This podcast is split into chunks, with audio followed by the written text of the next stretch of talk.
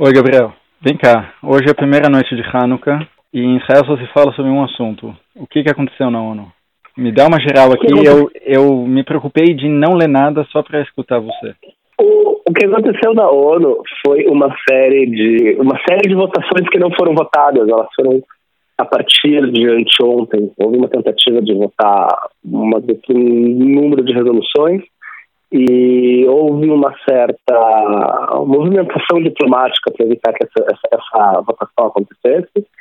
Só que ontem aconteceu a votação e ela é, de acordo com as políticas atuais do governo de Israel, é, insatisfatórias. Elas não são muito positivas para os planos atuais do governo de Israel e, portanto, se esperava que fosse haver uma algum tipo de movimentação dos Estados Unidos contra isso, um veto.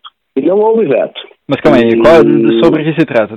Eu estou escutando que é muito ruim para Israel, fala sobre os assentamentos, Jerusalém, qual, qual é a da resolução? No final das contas, a resolução diz, uma, diz, diz duas coisas.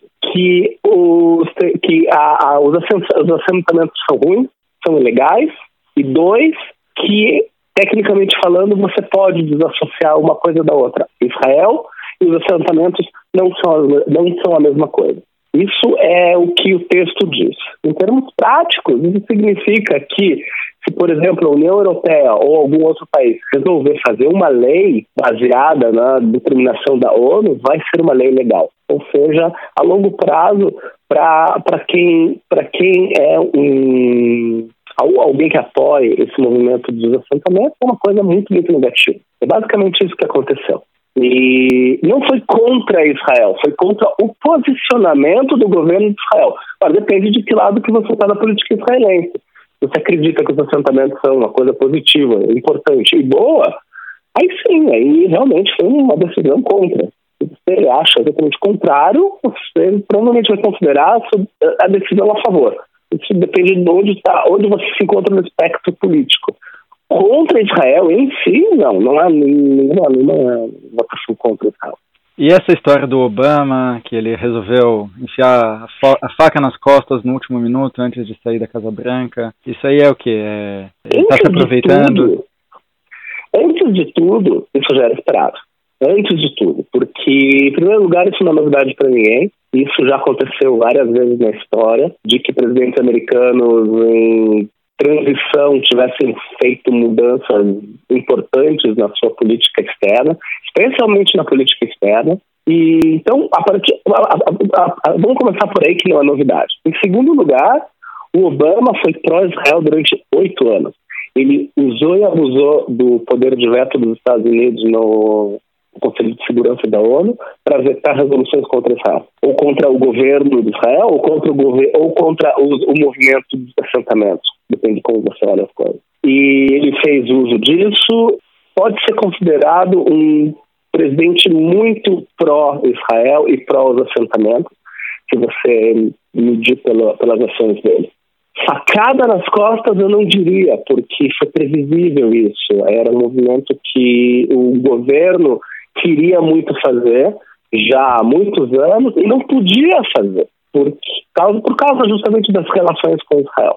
Ele se preocupou bastante com essa situação e ele sabia que isso ia acontecer e eu acho que a facada que ele levou, na verdade, foi do lado direito da, do espectro político de Israel, que não apoiou ele da maneira como tinha que apoiar. Agora, no que diz respeito à direita israelense, é, isso fortalece ou enfraquece? Porque, por um lado, eu vejo que a, essa resolução poder ter passado com os Estados Unidos se abstendo é, uma, é um fracasso pessoal do Netanyahu. Por outro lado, reforça a narrativa da direita. O que, que você me diz? Boa pergunta. Eu não sei, eu não sei como é que. Isso depende. Se o, se o Bibi fosse um grande estrategista, coisa que ele não é, porque ele, com facilidade, ele é levado pelos lados da política para os pontos onde ele não poderia estar, onde ele não vence, ou seja, ele não é um bom estrategista, e eu acho que ele não soube levar essa situação toda.